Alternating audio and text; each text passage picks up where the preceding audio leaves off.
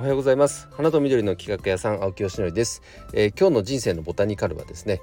えー、高単価商品についてお話をしたいと思います。あのー、まあそんな当たり前だよってねもう当たり前のようにしてる人もたくさんいるかいる内容だとは思うんですが、えー、からない人がいると思うので、えー、聞いてください。僕自身もですね言われてみればそれはそうだよなと思うことなんですけれども全然できていなかったことです。と単純にですね、えっと、例えば100万円月に売り上げたいとしたら100万円のものを1つ売ったら一番いいですよね。もしくは50万円のものを2つ。なんですけども1万円のものを100個売ろうとしちゃってませんかってことです。えー、ここはどっちがいいっていい悪いの話ではなくて、うんと自分の会社がどのフェーズにいるかによっても扱う商品が変わってくるっていうことを、えー、教わりました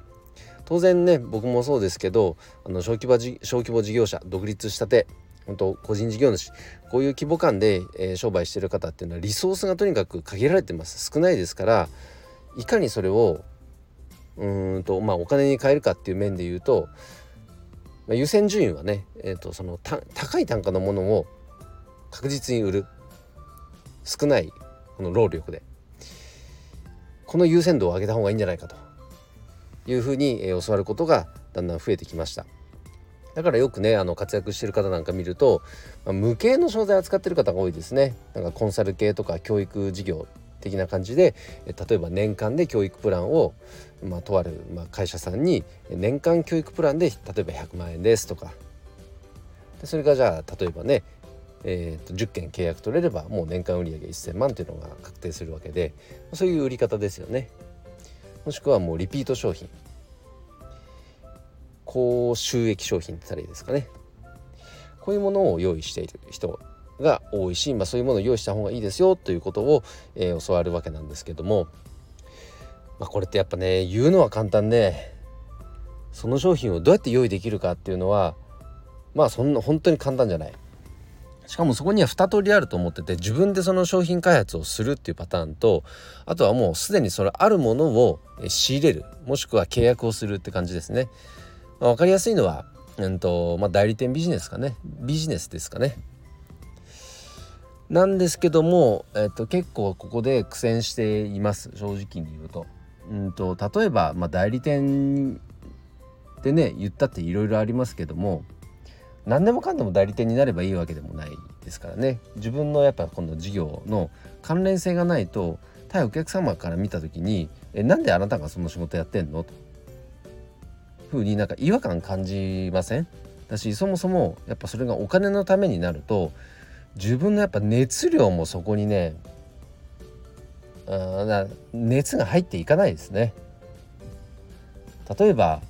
ABC っていう3つの商材があったとして A っていうのはうんと、まあ、仮に飲食業だとします。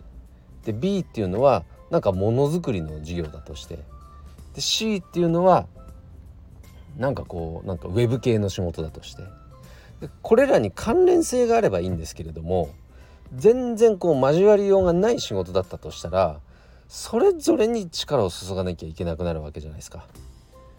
でその中で実は本当に一番やりたい仕事は飲食の仕事なんだと。考えていたとしたら B と C の仕事ってお金にはなるんかもしれないけどやっぱりなかなかこう熱を注ぎ込むことができないつまりそれってお客様にも伝わるので別にこの人から商品買いたいと思わないなとか何でこの人やってんのかな、えー、これってお金のためじゃないのっていうことが見透かされちゃうと思うんですよね。だから単価が高いものを用意すりゃいいってわけではないと思っています。これはまああまりねあの全然結果が出てない僕が言うことだから説得力ないかもしれないですけどそのように感じた人って感じることってありませんか？